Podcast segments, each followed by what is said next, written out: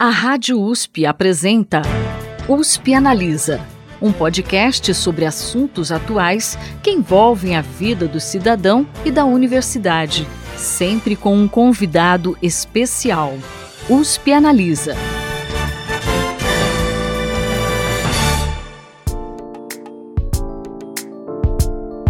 Ser mulher no Brasil atualmente é um desafio diário. Afinal, a cada dia, os meios de comunicação e as mídias sociais trazem novos relatos de desrespeito a direitos básicos das mulheres. Embora a legislação brasileira traga uma série de garantias, na prática, o acesso a esses direitos e muitas vezes até o acesso à própria justiça é negado ao público feminino. Para discutir esse cenário, vamos conversar aqui no USP Analisa com a professora da Faculdade de Direito de Ribeirão Preto da USP e coordenadora do projeto Reescrevendo Decisões Judiciais em Perspectivas Feministas, Fabiana Severi. Professora, seja bem-vinda novamente ao nosso podcast. Eu que agradeço, Thaís. Professora, recentemente a senhora participou da publicação de um relatório do Trial Watch, em parceria com a USP e a Columbia Law School, que mostra como mulheres negras e pardas de comunidades de baixa renda têm maior probabilidade de serem processadas por aborto no Brasil. Eu queria que a senhora contasse para gente como foi a produção desse relatório e que dados dele você destacaria. Bom, esse relatório ele foi resultado de uma pesquisa feita em parceria a Faculdade de Direito de Ribeirão Preto com a EASH de São Paulo, eu e a professora Gislene Santos, e com um grupo de estudantes de graduação, mestrado, doutorado dessas duas instituições, né, dessas duas unidades e também da São Francisco. E fizemos em parceria com o TriWatch, que ajudou a gente a escrever os resultados, acompanhou toda a pesquisa, mas escreveu os resultados num formato um pouco mais também também jornalístico, ou, ou, de um jeito que a informação que a gente produziria na academia fosse informada de um jeito também mais popularizado. E basicamente o que nós fizemos foi, nós buscamos decisões judiciais de primeiro, segundo grau, né, então de tribunais superiores e primeiro grau. Do primeiro grau a gente quase não achou nada, porque boa parte corre em segredo de justiça. Então, a maior parte são decisões de segundo grau. De todos os tribunais brasileiros, tribunais estaduais de cada um dos estados e o STJ e o STF, Supremo Tribunal Federal, Superior Tribunal de Justiça. E de um tipo penal específico do Código Penal brasileiro, que é o chamado crime de autoaborto. O crime de autoaborto, ele é o crime praticado pela própria mulher grávida e com a ajuda de alguém ou não. Essa prática, ela só há três possibilidades em que ela é descriminalizada. Então, a nossa legislação, né, o aborto ele é um crime. E em três circunstâncias, nós temos a possibilidade do que chamamos de aborto legal, né, um aborto permitido. O primeiro caso é o caso em que há um risco à saúde, né, um risco de vida à própria gestante. O segundo caso é quando a mulher ela é vítima de estupro e a, a gestação ela é decorrente do estupro. Esses dois casos estão no Código Penal né, brasileiro. E o terceiro foi em razão de uma ação de inconstitucionalidade no STF, que é o caso dos fetos anencéfalos, gravidez em fetos com anencefalia.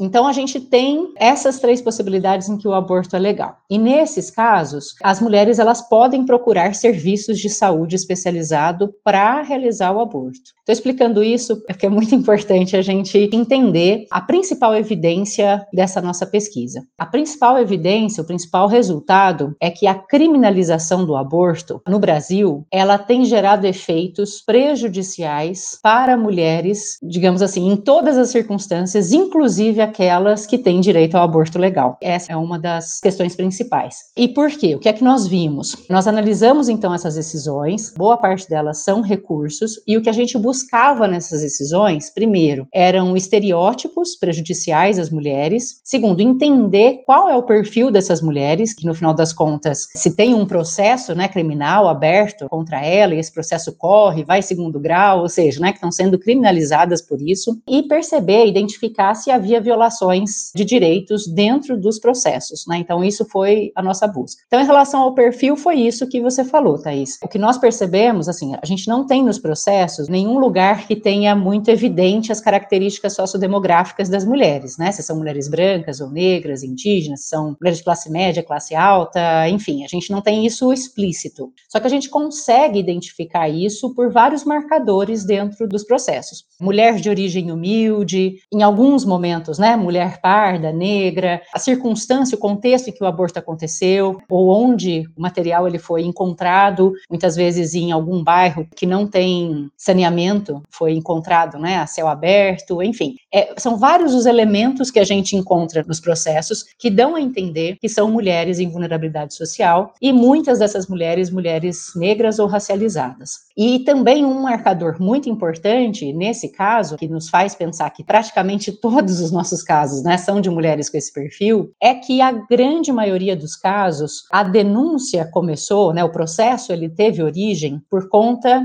de uma denúncia feita por um profissional de saúde e esse profissional de saúde do SUS. Então, é uma mulher que procurou o serviço de saúde público, ela estava, né, na maior parte das vezes, com um agravamento por conta do aborto inseguro, que ela fez sozinha, fez em casa, ou às vezes com métodos né, que expõem ela a risco de vida, Rede e ela chega na rede pública com sintomas, né? Assim, ela chega em risco. E os profissionais que têm o dever de atendê-la e têm o dever também de sigilo médico são eles que a denunciam, né? Que pedem para fazer o boletim de ocorrência na delegacia. Então, pelo fato de serem mulheres que vão aos serviços públicos e esses outros marcadores, dá para ver que são essas mulheres. Fabiana, são só as mulheres em situação de vulnerabilidade social, mulheres negras que praticam aborto no Brasil? Não. É o que acontece, assim, a gente vê todas as né, assim, mulheres de todas as classes sociais, né, mulheres, enfim, com todos os marcadores. Mas a criminalização do aborto, ela produz efeitos desproporcionais, né, e aí de violação de direitos, foi o que a gente viu, para esse grupo de mulheres, que são mulheres que não vão para clínicas particulares, clínicas privadas, não conseguem fazer o aborto seguro, então elas fazem o aborto inseguro e, além do risco de vida, elas acabam caindo nas malhas do sistema penal. Esse é um ponto. E por que que isso acontece? Acho que foi essa pergunta e eu fiz toda essa abertura do contexto, né? A gente sabe que o sistema penal brasileiro, ele tem uma preferência para grupos sociais, né, em maior vulnerabilidade, população negra e mulheres negras, homens negros, né, sobretudo jovens negros. Isso já é clássico, né? Assim, o nosso sistema penal brasileiro, ele é, que na criminologia a gente chama de seletivo. É muito mais fácil uma pessoa com determinadas características sociais, é ser incriminada, né, por uma prática que é feita por várias classes sociais, vários grupos sociais, é muito mais provável que umas sejam e outras não. E no caso das mulheres, no final das contas, elas servem um pouco para alimentar essa fantasia de que não, o aborto deve ser criminalizado, né, porque é uma ofensa à vida, etc, etc. Então assim, eu tenho que ter um tanto de processo, né, no final das contas, para gerar essa imagem, né, de que o direito penal está aí, de que ele funciona para inibir. Mas o que a gente vê é que ele não inibe, né? A gente não consegue muito fazer uma pesquisa para pensar, né, qual é o percentual também de, de taxas, né, de, de, aborto no país. A gente tem só estimativas e não dá para saber muito, né, se o direito penal ajuda ou não. Mas o que a gente consegue ver é que tem muitas mulheres morrendo por aborto inseguro e tem muitas mulheres em situação de vulnerabilidade social, mulheres negras, que caem no sistema penal, porque mais facilmente o sistema penal acaba também selecionando essas mulheres. E esses processos começam muitas vezes, isso também foi algo muito triste de se ver, eles começam com provas muito frágeis. Geralmente, na maior parte dos casos, é a única prova é a denúncia feita pelo profissional de saúde. E ao final esse processo corre e com muita frequência juízes, juízas, promotores, né, promotoras, fundamentando ali cada uma das suas decisões, né, no passo a passo do processo, do fluxo do processo, com uma série de estereótipos que vão reforçando uma imagem social de que a mulher que aborta, ela é má, é insensível, é frívola, é a pior mulher do mundo, né? Assim, é um pouco essa ideia. Eu queria puxar uma informação interessante que a senhora colocou, professora, que nesses casos que vocês revisaram para o relatório do Trial Watch, chama a atenção que a principal forma como as denúncias chegam às autoridades é exatamente pelos próprios profissionais de saúde, apesar deles não serem obrigados pela lei a denunciar procedimentos como o aborto. Além disso, o próprio Código de Ética Médica no Brasil protege a confidencialidade profissional. Eu queria que a senhora discutisse que impactos, pensando na perspectiva da saúde pública, podem ter esse tipo de conduta. Primeiro é importante a gente entender por que o profissional de saúde acaba fazendo isso, tomando essa decisão que, no final das contas, viola né, deveres que ele tem, que são éticos e são jurídicos. A nossa pesquisa não responde isso, porque a gente não tem, né, a gente não fez uma pesquisa para tentar entender ou perguntar para esses profissionais o porquê disso. Mas tem outros estudos brasileiros que vão sinalizar para alguns resultados que dão a entender que os profissionais, de modo geral, eles temem cair no outro tipo penal do aborto que está previsto no Código Penal, que é o aborto praticado por terceiro. Então, na nossa pesquisa, a gente viu só a prática de autoaborto. Mas tem o aborto praticado por terceiro. E no nosso Código Penal, Penal, a pena para quem pratica o aborto em uma mulher é maior do que a pena do autoaborto. Então, é uma pena muito alta. E há casos, sim, de médicos, médicas, né, de profissionais da saúde que são processados criminalmente também pela prática do aborto. Então, o profissional, ele também ele acaba entrando num dilema pessoal. Se eu não denunciar, pode ser que isso se volte contra mim. Pode ser que daqui a pouco alguém descubra que essa mulher cometeu o aborto e o fato dela ter vindo aqui e ter feito o tratamento aqui comigo, pode ser que isso me coloque numa situação de responder um processo criminal também. Então, assim, é muito provável, né, que muito dessas denúncias são feitas por medo. Então, os profissionais eles acabam tendo muito medo de atender mulheres que chegam numa situação pós um aborto inseguro. Então, a criminalização do aborto, ao final das contas, coloca em risco, né, assim, aumenta o risco de vida das mulheres, porque a mulher que pratica o aborto sozinha, que geralmente são aquelas que não acessam clínicas particulares ou todo um mercado, né, assim, informal, que é ilegal, mas que vários grupos acabam acessando, ela vai fazer isso de um jeito muito caseiro e com muitos riscos. Ela geralmente não fala para os familiares, não fala para outras pessoas, ela faz isso sozinha, é algo também muito grave. E quando ela procura o serviço, ela fica no dilema, né? Ela fala: bom, se eu procurar, eu tô, enfim, com efeitos agravados, mas se eu procurar, e se eles descobrirem? Então, muitas vezes, quando as mulheres chegam, elas chegam num estado muito, muito, muito grave, porque elas fizeram um raciocínio raciocínio antes assim, mas será que eu vou? Será que eu vou? Será que alguém vai descobrir? Será que alguém vai descobrir? A gente tem um caso de uma decisão judicial que a gente analisou, em que há o relato no registro de ocorrência, né, policial, de que a jovem procurou uma médica e disse que ela tinha caído da moto e o aborto foi em decorrência do tombo. E a médica disse: "Olha, se você de fato está abortando porque você caiu da moto, eu vou te dar um remédio e vai ter um efeito. Mas se foi o aborto que você praticou, não foi isso, eu vou te dar um outro remédio. E eu não posso dar remédios diferentes, porque você pode morrer se eu fizer um, um remédio diferente. E aí a jovem disse: não, foi autoaborto. E aí a médica ligou para a delegacia e fez o registro. Esse foi um caso que deixou a gente em choque, porque há um convencimento aí nesse caso, né, dessa médica de que, olha, talvez moralmente ela ache que o aborto seja moralmente recriminável mesmo, né, que essa mulher tem que cumprir, etc, etc. Mas é isso. Então, esses relatos, eles nos informam que as mulheres, elas têm medo de procurar serviços de saúde, mesmo nesse caso. E no caso do aborto legal também, porque você tem um estigma. Pega o caso né, da mulher em situação de risco de vida, ou da situação, no caso do estupro. Você já tem uma série de questões ali que essa mulher está enfrentando, né? E ela imagina que buscar os serviços, mesmo especializados, vai trazer constrangimentos para ela.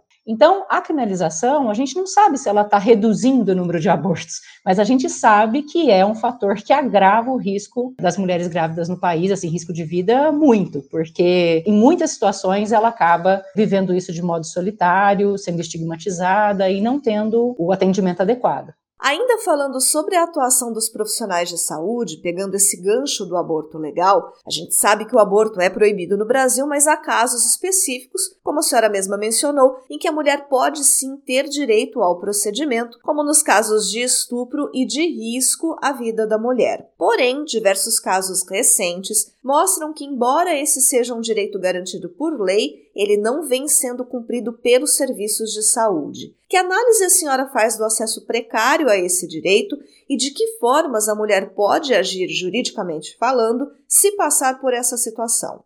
Olha, Thais, é, é uma pergunta difícil de responder depois de ver os dados da pesquisa, porque nós no direito, e sobretudo que estamos estudando na né, direito das mulheres, a gente fica sempre assim com um carão, sabe? porque a gente fala uma coisa que é o que está na lei, e depois a gente vai ver que o que acontece é outra coisa. Mas é importante a gente saber o que está na lei, o que tem de direito, e a gente está num momento, imagino eu, né, de mudança paradigmática. A gente tem mais mulheres em espaço de poder, a gente tem mais mulheres em posições sociais, assim, variadas, né, que até então, sei lá, 20, 30 anos atrás nós não tínhamos. Isso tudo, enfim, a gente tem um, tá no momento aí de um balanço é, moral, né, muito grande, sei lá, para a gente guardar um pouco de esperança, eu acho que a gente vai caminhar para ganhos no futuro, para mudanças na justiça, etc, etc. Mas nesse caso do aborto legal, o que, que a gente tem? Tendo esses casos, sendo de estupro, sendo fetanencéfalo e sendo um caso de risco de vida, você não precisa de boletim de ocorrência, você não precisa de nada. É a mulher procurar um serviço especializado em aborto. Em algumas cidades tem, em outras cidades não. No SUS, você pode ser encaminhada, você vai né, em uma das portas e o SUS faz o encaminhamento para alguma unidade que faça né, o serviço de aborto legal. E isso deveria ser fácil, né? Legalmente, é essa a ideia. Você não precisa ter um processo, você não precisa pedir autorização para ninguém. Enquadrou nessas circunstâncias, você tem direito. Só que, de novo, nós estamos em uma situação em que, como o aborto ele é criminalizado e o aborto praticado por terceiros é um crime com uma pena muito alta, os profissionais de saúde, a gente tem dois tipos de justificativas aí, né? Mas, de modo geral, eles tendem a dificultar um pouco as coisas. E dificultam, seja por razões morais, porque eles mesmos acham que a prática do aborto é algo super reprovável, né, moralmente, por convicções religiosas, etc., ou porque tem medo mesmo de enquadrar no tipo penal. Fala, bom, eu vou fazer aqui, ela tá falando que é estupro, mas daqui a pouco descobre que não é, e aí? Aí vai entrar com processo, entra com processo contra mim também? Então ele acaba ficando nessa dúvida e aí exige uma série de papéis. Então, o que a gente vê, de modo geral, é um excesso de exigências de documentação que são desnecessárias pelo desenho da lei. Em alguns casos, os serviços de saúde acabam solicitando algum tipo de autorização judicial e que isso também é desnecessário na maior parte dos casos. Quando a gente tem uma menina que é menor de idade, alguma coisa assim, você pode até pensar uma autorização judicial nesse caso, mas nos outros não. E a autorização judicial geralmente é um pedido que se faz liminar, ou seja, o juiz tem até 24 horas, né, em geral, para dar uma resposta. Mas o que a nossa pesquisa né, acabou identificando é que não necessariamente essa resposta é dada nesse tempo. Em alguns casos, algumas associações pró-feto pedem para entrar no processo, como parte no processo, para fazer a defesa do feto. E isso, ao final das contas, acaba bagunçando aquele processo que deveria ser de um dia, dois dias, e esse processo se arrasta, às vezes, por semanas, ao ponto de inviabilizar que o aborto seja feito por conta do decurso do tempo. A gente também não tem no Código Penal um limite de meses. É, no geral, se né, os serviços acabam regulamentando isso por uma quantidade de semanas, mas o Código Penal não vê isso. Mas, de modo geral, o juiz, bom, agora já passou muito tempo, agora já seria, enfim, infanticídio, qualquer outra coisa, aí não pode. E aquilo que seria direito, a mulher acaba não tendo, né? Aproveitando esse gancho, professora, dos defensores da proibição do aborto, embora eles aleguem que estão protegendo vidas, a Comissão das Nações Unidas para a Eliminação da Discriminação contra a Mulher afirma que a negação do aborto seguro pode ser considerada tortura ou tratamento desumano. Eu sei que essa é uma discussão muito longa, mas eu gostaria que a senhora comentasse brevemente até que ponto criminalizar o aborto pode ferir os direitos humanos. Hoje, de modo geral, todos os tratados que se referem a direitos humanos das mulheres e mais especificamente direitos sexuais e reprodutivos consideram a criminalização do aborto como uma violação de direitos humanos. Então, o caminho é que geralmente os tratados eles funcionam dentro da lógica da progressividade. Então, os países assinam e eles têm que ir demonstrando que ao longo do tempo eles vão adequando a legislação deles interna àquilo que está no tratado. Então, o Brasil Brasil, ele é signatário de tratados internacionais que consideram a criminalização do aborto uma violação de direitos humanos. Se compromete, então, para a descriminalização total do aborto. O que não quer dizer, quando a gente fala de descriminalização total do aborto, que a gente vai fazer bandeiras e vai falar assim: mulheres, façam aborto, aborto é um método contraceptivo. Não é nada disso. Significa só dizer que o direito penal não vai ser mais esse recurso do Estado para lidar com o aborto. Então, os serviços de saúde, por exemplo, podem receber essa mulher, informá-la sobre riscos, sobre problemas, orientá-la e aí, eventualmente, ela decidir se ela faz o aborto ou não, que é o que acontece em boa parte dos países em que há descriminalização total. Então, hoje, em termos de direitos humanos, a gente não considera que o aborto ele é uma violação de direitos humanos. É muito importante pontuar que a mulher é vista como sujeita de direito, inclusive juridicamente, né, no plano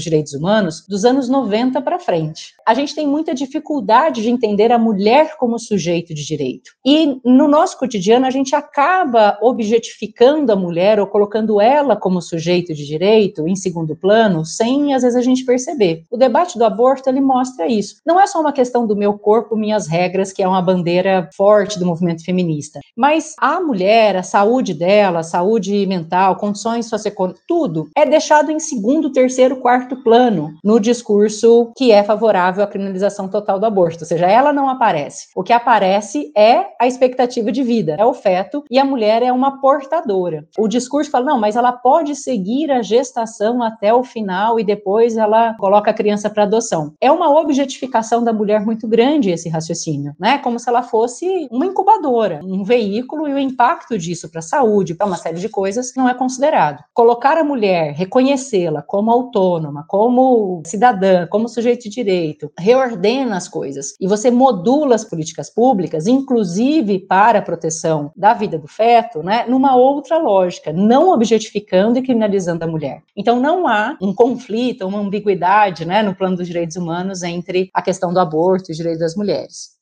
Até a senhora lembrando, né, que a mulher só se tornou sujeito de direitos a partir dos anos 90, me lembrou a questão de que as mulheres até recentemente precisavam de autorização dos maridos para fazer procedimento de laqueadura. Quer dizer, a que ponto chegamos, né, professora? Que absurdo. Sim, exatamente. A nossa legislação civil, nosso Código Civil, ele mudou em 2002. A gente teve uma fase meio de transição, né? Mas o código anterior, ele fazia um tratamento diferenciado entre homens e mulheres, né? Então, de modo geral, a gente tem uma herança social de que as mulheres, elas não são capazes plenamente, uma série de questões de regulação de família, elas têm menos direito do que os homens, isso no código anterior. E mesmo com a mudança com o Código 2002, uma coisa é mudar a lei, outra coisa é mudar a cultura, mudar mudar a mentalidade das pessoas, mudar a forma como a gente vai estruturando relações sociais. Então, nós ainda, brasileiros, brasileiras, seja né, o Brasil, nós somos ainda muito machistas, né? Nós somos ainda marcados, né, assim, por uma visão de sociedade, uma visão de homens e mulheres muito problemática. A gente precisa avançar nisso. E a questão do aborto, ela é central, ela é uma questão importante. Uma outra coisa que eu não falei lá atrás, que eu acho muito importante dizer, o aborto, ele era considerado até até anos atrás, uma década, duas décadas atrás, um tema de mulheres de elite ou mulheres classe média, né? Mas essa pesquisa nossa, ela mostra que no final das contas, a criminalização do aborto, ela vai afetar mais as mulheres em maior vulnerabilidade. Isso é muito importante, porque parece que é uma coisa firula, né? Parece que a discussão sobre o aborto é uma discussão assim, ah, mas quem é que pratica? Tem processo penal? Eu, quando eu fiz faculdade, meus professores falavam, olha, tem lá o crime de aborto, mas ninguém é processado. E hoje a gente tem tem os dados né, do CNJ, a gente tem mais transparência no tribunal. Em média, você tem 400 processos abertos ano no país, né, distribuídos, novos processos distribuídos em tribunais. São 400 mulheres, muitas delas que têm filhos já, muitas delas casadas, totalmente fora muito da imagem que a gente tem, né, de que a mulher que comete aborto é uma mulher que tem uma vida sexual muito ativa, fora de uma relação monogâmica. Os dados não mostram isso, nossa pesquisa não mostra isso. Muitas delas são mães já de outras crianças, crianças, são casadas, são religiosas, é a mulher comum. Agora, o efeito de um processo penal, o efeito de responder criminalmente, isso vai recair sobre uma parcela específica de mulheres. Voltando um pouquinho para a questão dos serviços de saúde, professora. No final de junho, o Ministério da Saúde promoveu uma audiência pública para discutir o manual Atenção Técnica para Prevenção, Avaliação e Conduta nos Casos de Abortamento, que foi divulgado como um guia para profissionais e serviços de saúde. O documento gerou críticas porque afirma não existir aborto legal. Segundo ele, todo aborto é crime e, em alguns casos, há excludente de ilicitude. Além disso, o manual minimiza o problema de mortes maternas por aborto inseguro. Quais os riscos de um documento oficial como esse para um direito juridicamente assegurado para as mulheres? Veja, são deslocamentos linguísticos que têm efeitos. Esse é um ponto e essa é uma disputa hoje. O nosso, quer dizer, o nosso, eu tenho dificuldade de dizer nosso, né? O, o, atual governo, ele, desde o seu início, tem feito quase que uma cruzada contra direito das mulheres, que vai afetar uma série de políticas públicas, né? De orçamento, né? Que são destinados a determinadas políticas públicas, e a imagem também, né? Uma imagem de qual mulher é merecedora de direitos, qual mulher não é merecedora de direitos. E a questão do aborto, direitos sexuais e reprodutivos, está na agenda desde antes das eleições, né? Então, existe uma perspectiva ultraconservadora pautando hoje as decisões de políticas públicas nessa área. Isso é muito grave. Então, quando você faz, olha, não existe, todos são crime. Veja, eu falei aqui acho que algumas, várias vezes, né, do perfil das mulheres que estão praticando aborto inseguro. Quando você faz esse deslocamento, você está reforçando a ideia do quê? De que isso é algo altamente reprovável, de que isso é uma coisa e, enfim, eu não vou entrar no mérito, né, do que, que a gente vai julgar, enfim, é, mas é uma mulher que, por N circunstâncias, decide pela prática do aborto. Em algumas circunstâncias, isso é autorizado pelo Código Penal, e quando você reforça linguisticamente, né, dessa forma, olha, né, não tem, aqui nesse caso é só assim, é só assado, você dificulta muito a decisão dela, o percurso dela, o que, que ela vai fazer com isso. Então, é, no final das contas, não é pouca coisa, não é uma questão de jurista. Por que, que a gente fala aborto legal? Por que, que esse termo né, é utilizado? Porque você dá a mensagem para as mulheres que nessas circunstâncias que estão no Código Penal, ela pode sim procurar o serviço. Porque o Estado precisa zelar pela saúde, pela integridade física e psíquica de todos os sujeitos, né? De todos, homens e mulheres. Todos nós somos iguais e todos nós temos esse direito. Quando a gente informa dessa forma, aborto legal, ou seja, você pode procurar, você está informando por inteiro o direito dessas mulheres. Quando você começa a fazer esses desvios, pronto, você já gera uma série de dúvidas, já é um tema tabu, e isso por si já expõe ela a maiores riscos. Tem a questão das semanas, então o Código Penal não faz definição de semanas e essas normativas, né, novas, elas tentam estipular, nesses casos também um prazo limite de semanas e uma série de obstáculos também em termos de documentação. E no final das contas você demora tanto, né, para ir atrás de documentação disso, disso, disso, disso, disso, que prazo, prazo, e no final das contas você foi submetida a seguir uma gestação que você não queria, que você tinha direito de realizar o aborto e você não pôde pelo número de exigências exigências que passa a ser maior. Bom, indo para o contexto internacional, mas também para a gente voltar a falar de Brasil, em junho, a Suprema Corte dos Estados Unidos derrubou uma decisão de 1973 que entendia o aborto como um direito constitucional. Essa medida vai na contramão de outros países, inclusive vizinhos ao Brasil, como Argentina, México e Colômbia, que concederam às mulheres o direito à interrupção da gravidez de forma legal. Você acredita, professora, que esse cenário pode ter alguma influência na legislação sobre o tema aqui no Brasil?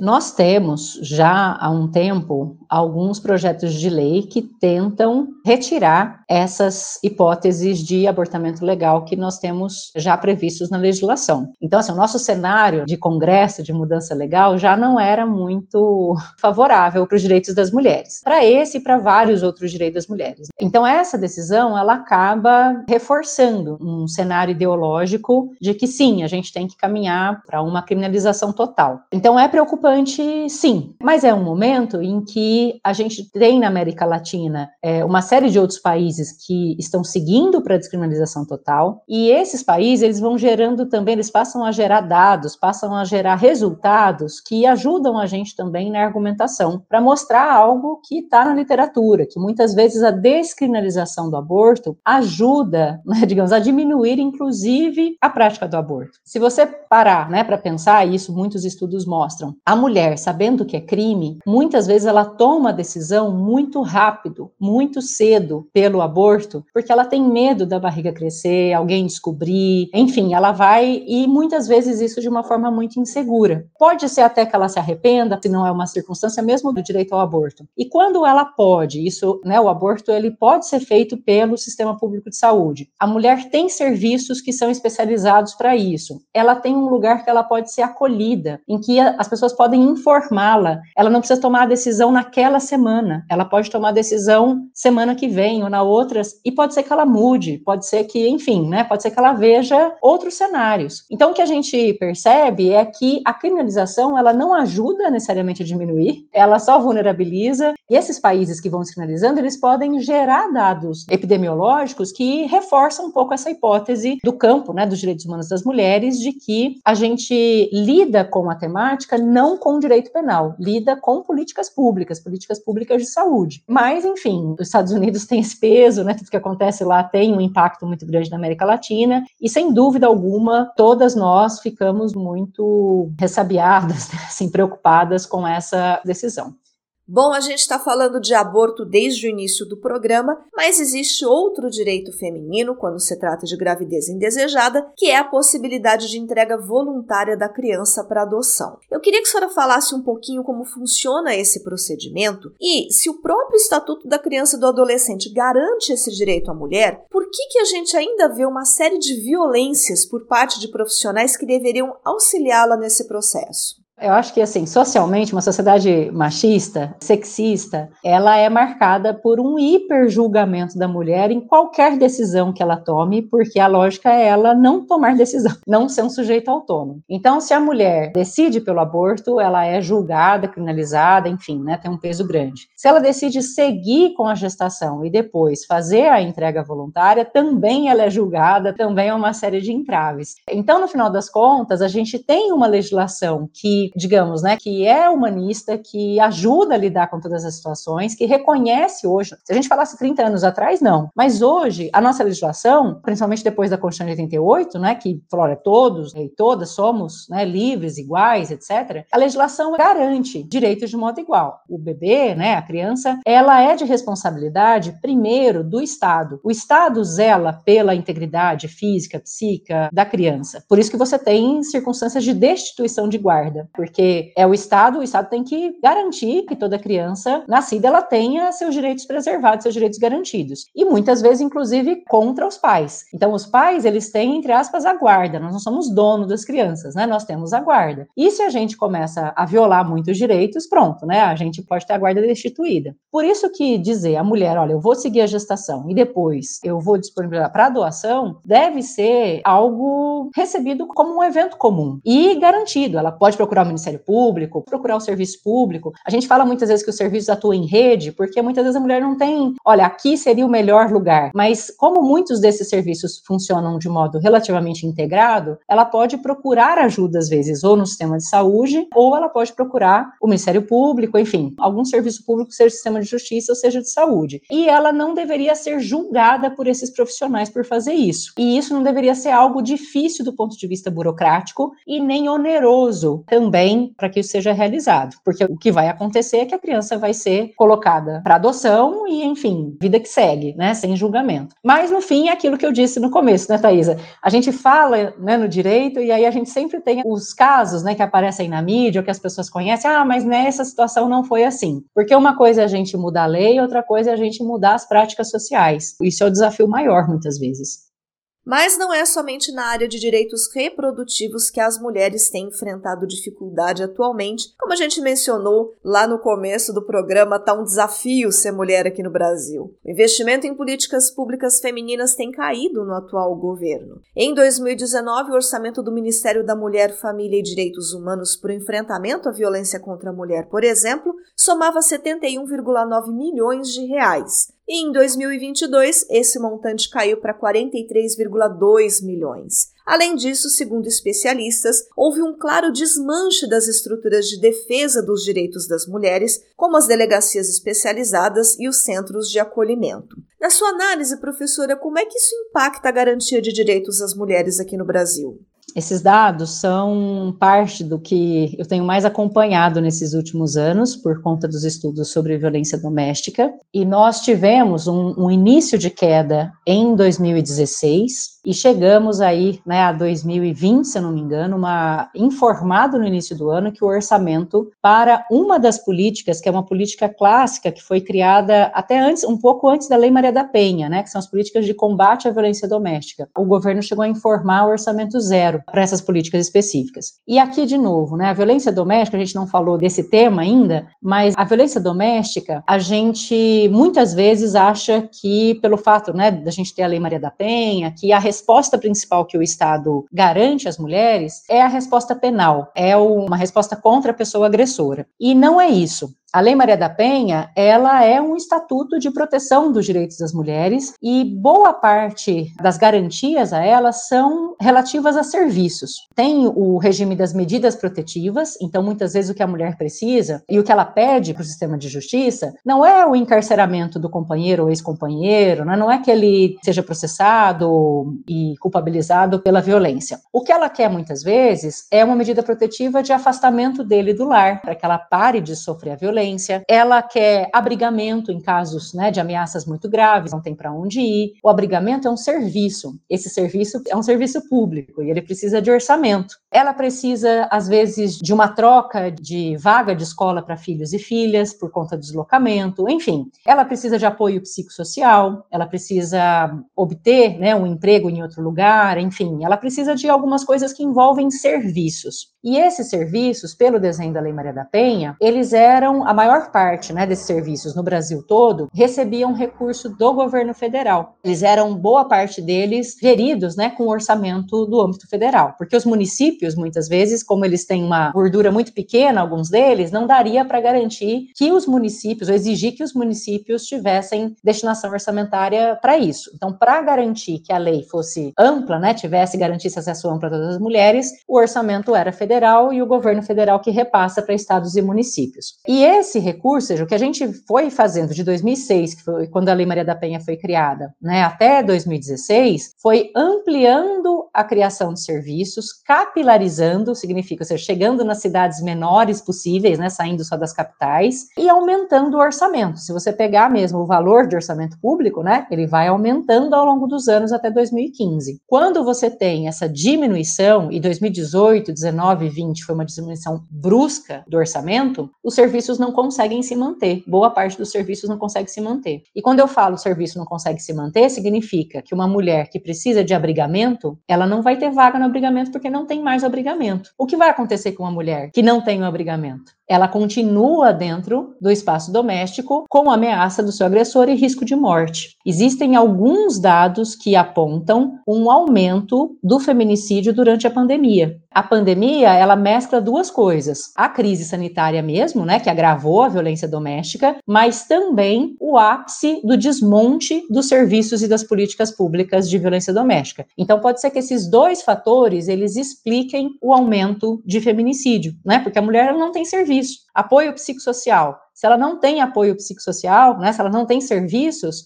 ela também não consegue sair daquela situação violenta. Então, você mantém a mulher em uma situação de violência, mantém ela numa situação de vulnerabilidade quando você desmonta, né, quando você acaba com as políticas públicas, sobretudo nessa área de violência doméstica. Então, assim, o valor já estava diminuindo. Quando a pandemia chegou, as especialistas né, na temática de violência doméstica no Brasil todo ficaram assim, a gente ficou com muito medo, falou o que, que vai acontecer? Porque nesse momento que as mulheres vão precisar mais dos serviços, os serviços não existem mais, né, em muitas cidades universidades eles foram fechados. É algo muito grave, é um retrocesso muito, muito, muito grave que aconteceu nos últimos anos no país. Só lembrando para os nossos ouvintes, a professora falou sobre a Lei Maria da Penha. A gente tem um programa muito interessante também com a professora Fabiana Severi sobre esse tema, que foi ao ar em 2021. Então, quem está ouvindo o USP Analisa nas plataformas de podcast ou pelo YouTube, é só fazer uma busca que você vai achar esse programa aqui. Vale a pena ouvir. Bom, também no mês de junho vieram à tona denúncias contra o ex-presidente da Caixa Econômica Federal, Pedro Guimarães. Ele é acusado de assediar moral e sexualmente funcionárias do banco. Assédio moral e sexual dentro de empresas, sejam elas públicas ou privadas, infelizmente é uma realidade frequente enfrentada pelas mulheres. Uma pesquisa divulgada no ano passado pela empresa de gestão de recursos humanos Mindsight mostra que mulheres sofrem três vezes mais assédio sexual do que homens no ambiente de trabalho, mas 97% delas não denunciam o crime por medo de retaliação. O que a nossa legislação brasileira diz sobre esse tipo de crime,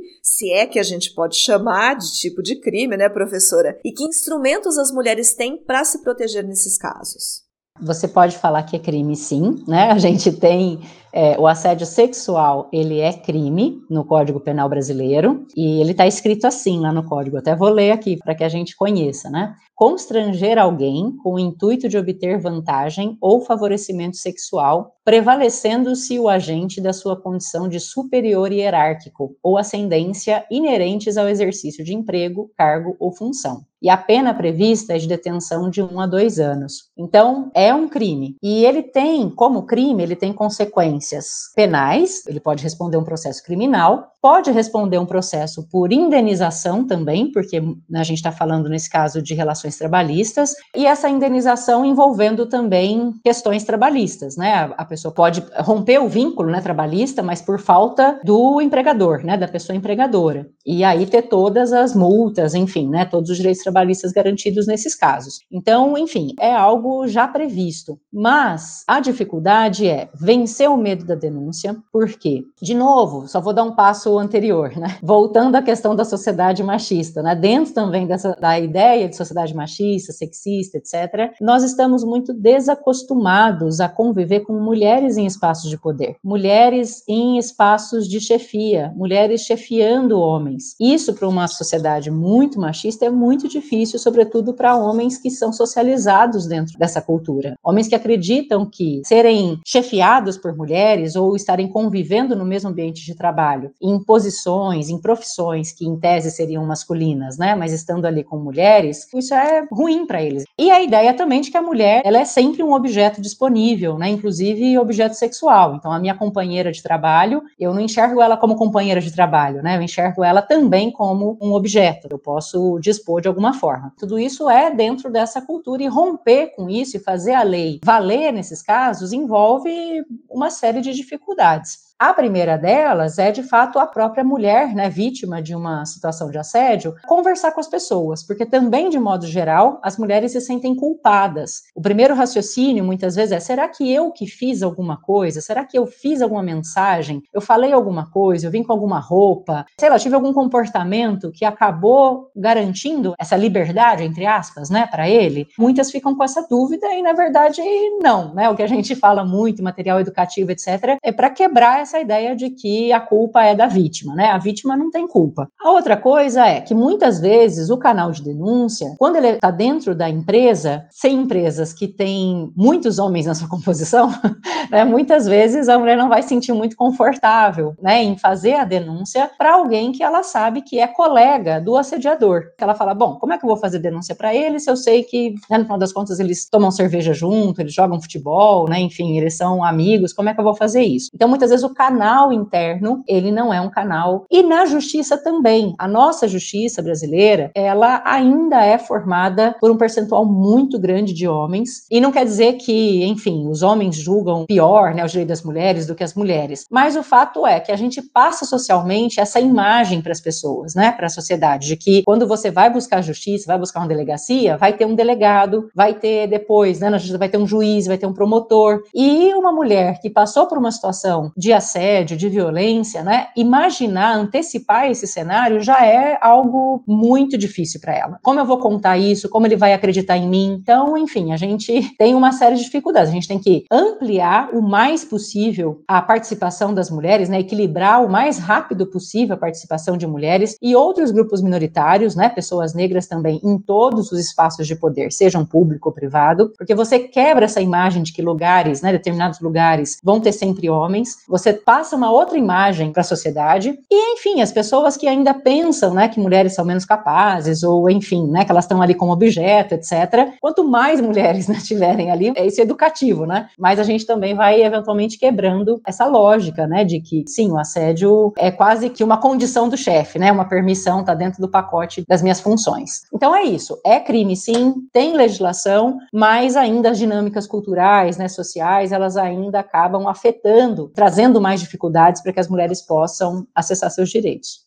Mudando novamente de assunto, mas falando ainda sobre os direitos das mulheres, um estudo do Instituto Avon, divulgado em 2021, mostrou que o assédio nas interações virtuais é a principal violência contra meninas e mulheres no âmbito digital. Nesse mesmo ano, foi promulgada a Lei 14.132, que torna o stalking um crime. O stalking é definido como perseguição reiterada por qualquer meio, como a internet, que ameaça a integridade física e psicológica de alguém alguém interferindo na liberdade e na privacidade da vítima. Antes, o stalking não era considerado crime, mas sim uma contravenção penal. Que análise, professora, a senhora faz dessa mudança?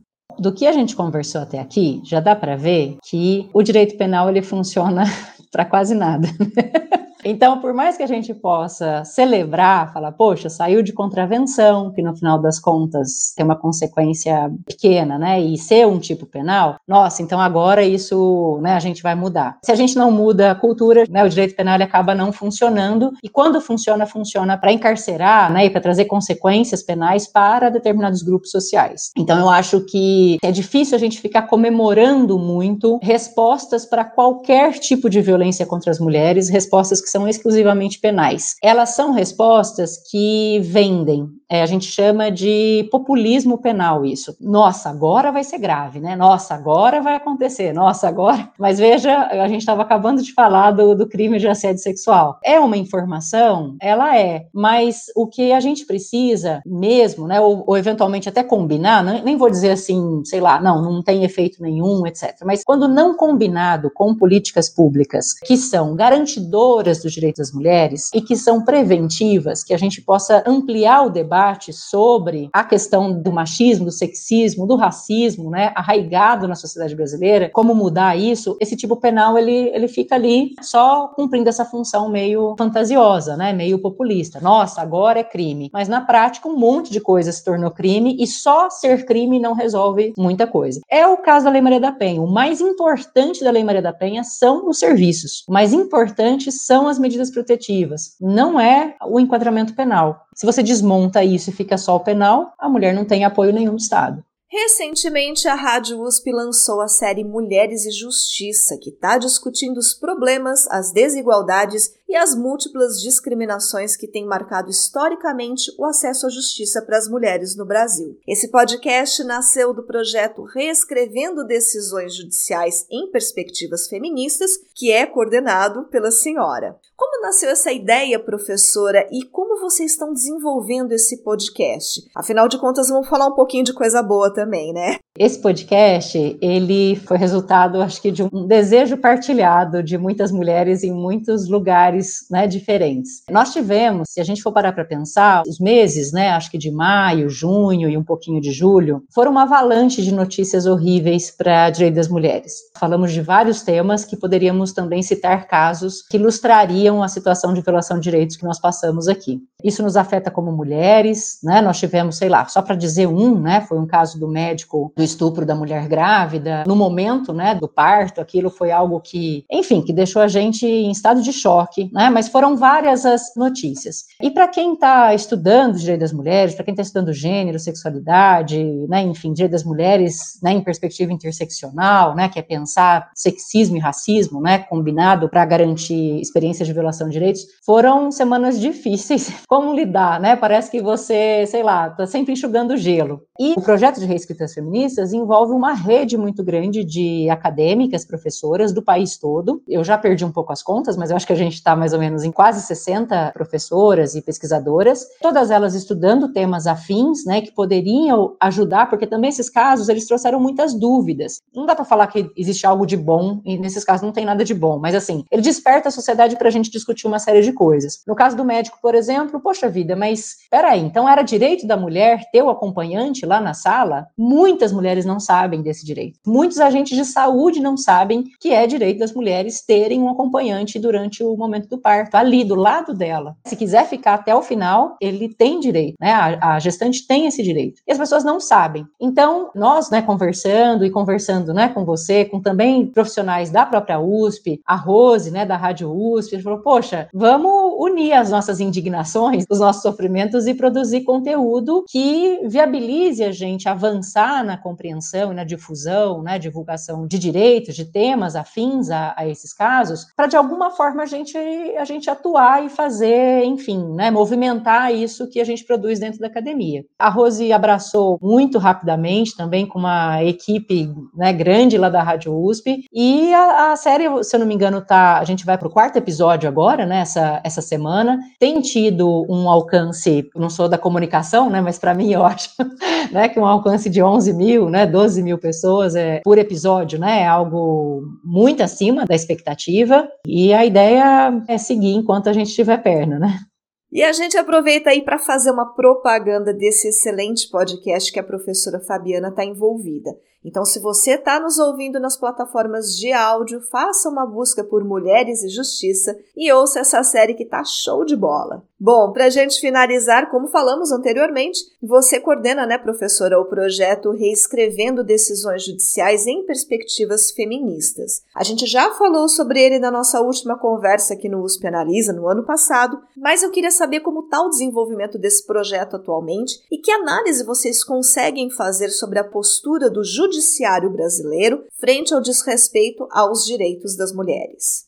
A gente tem já um número grande né, de, grupos de pesquisa e também de ensino, né, assim, em várias universidades, que já fizeram em um semestre uma rodada de experiência pedagógica junto com seus estudantes, de reescrita de decisão judicial. E assim, os resultados até agora, a gente não tem ainda a publicação, a gente vai ter um livro que nós vamos publicar no começo do ano que vem. A ideia é até o final do ano a gente fechar algumas decisões para que a gente possa publicar, e aí o ano que vem o livro sai. Mas tem sido muito interessante porque projeto ele coloca para dentro do curso de direito a abordagem de gênero, as perspectivas teóricas feministas e ajuda a entender que o feminismo não é só movimento social, não é só ação política. Existe um acúmulo teórico, né? Existe, digamos assim, uma série de teorias que se colocam como teorias feministas e que em muitos países os cursos de direito, as pessoas que se formam, né, em direito, já têm acesso e no Brasil, de novo, né?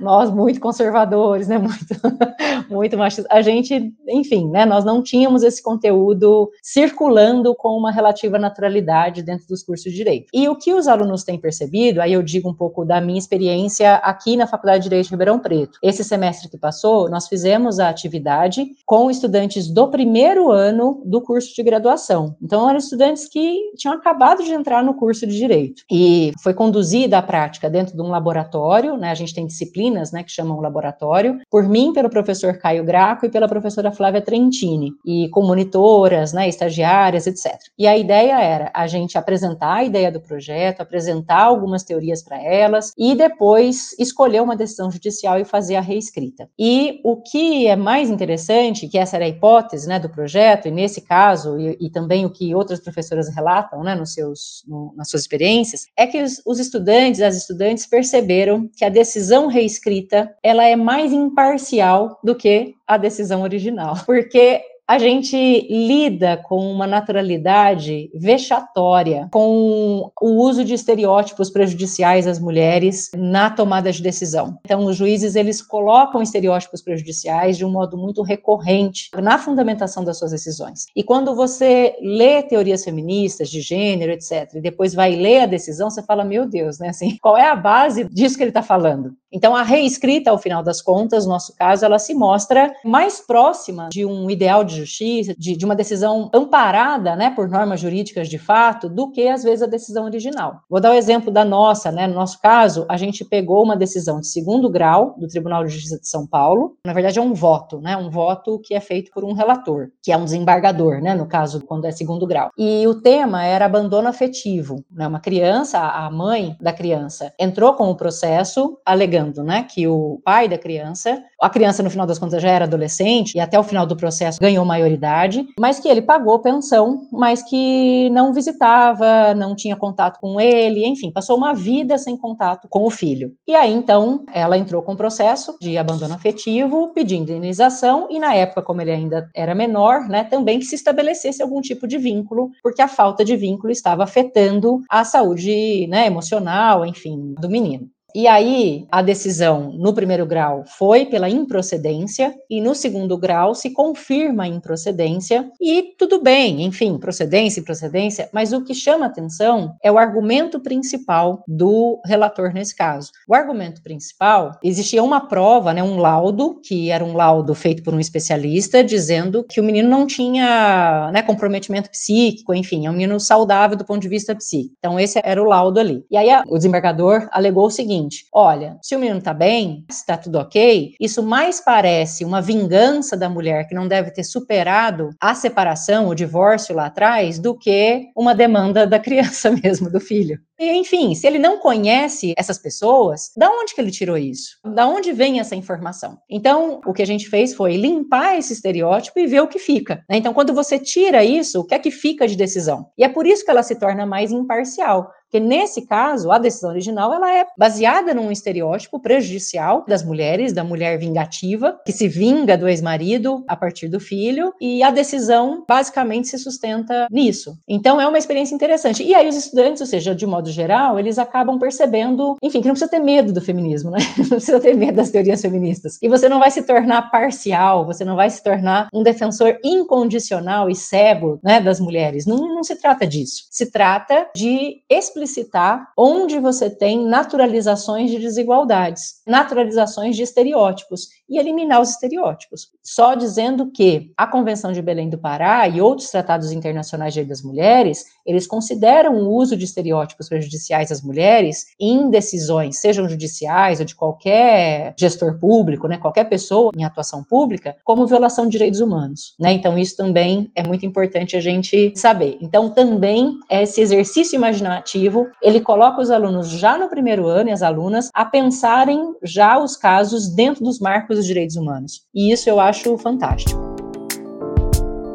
Muito bacana, professora. A gente espera a senhora aqui no ano que vem para falar dessa produção, já que a gente está tendo quase encontros anuais, né? Infelizmente, por conta desses temas tristes que são as violações aos direitos das mulheres e a violência contra as mulheres. Mas são temas que a gente precisa discutir. Bom, infelizmente o programa de hoje está chegando ao final. A gente conversou com a professora da Faculdade de Direito de Ribeirão Preto da USP e também coordenadora do projeto Reescrevendo Decisões Judiciais perspectivas feministas, Fabiana Severi. Professora, muito obrigada novamente pela sua participação conosco. Eu que agradeço, foi um prazer imenso. O USP Analisa deste mês fica por aqui, mas eu volto em outubro trazendo mais um tema bem importante para a gente discutir. Até o próximo programa. Você ouviu USP Analisa, um podcast da Rádio USP Ribeirão em parceria com o IEA Instituto de Estudos Avançados, Polo Ribeirão Preto.